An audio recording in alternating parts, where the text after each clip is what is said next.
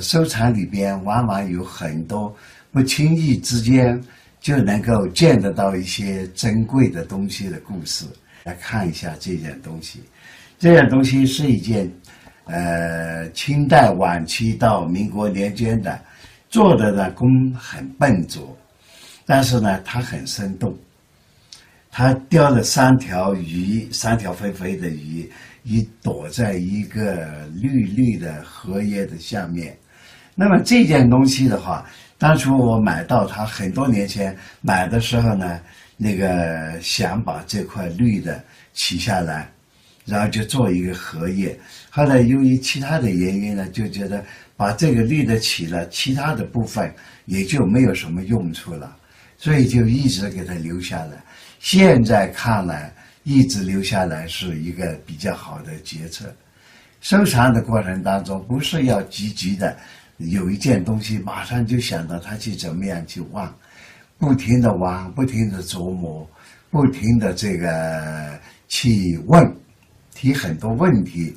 当你这些问题逐渐解决了一些，这件东西它就成为一件大家都爱不释手的东西。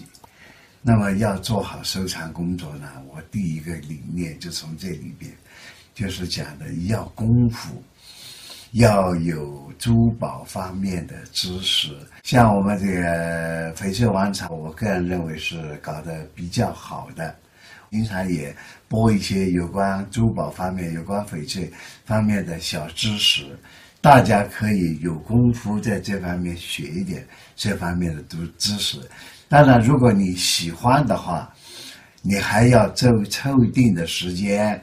再去到处去跑，现在呢，把这个叫做淘，过不断的看，不断的筛选，就能够淘到很多的不同的好的东西。在这个淘的过程当中呢，有一种呢，它是经过人工的染色、加色以后做出来的 B 货、C 货，所以在收藏、在玩东西的时候呢。要通过自己不同不断的学习，不断的看，然后呢，增加自己的眼力。最后一个条件要根据自己的这个经济条件，去购买一些自己喜欢的。所以我个人认为，总结上边的几点的话，收藏活动用四句话来总结一下。一个呢，就是一要功夫，二要闲，三要眼力，四要钱，这就是收藏之道。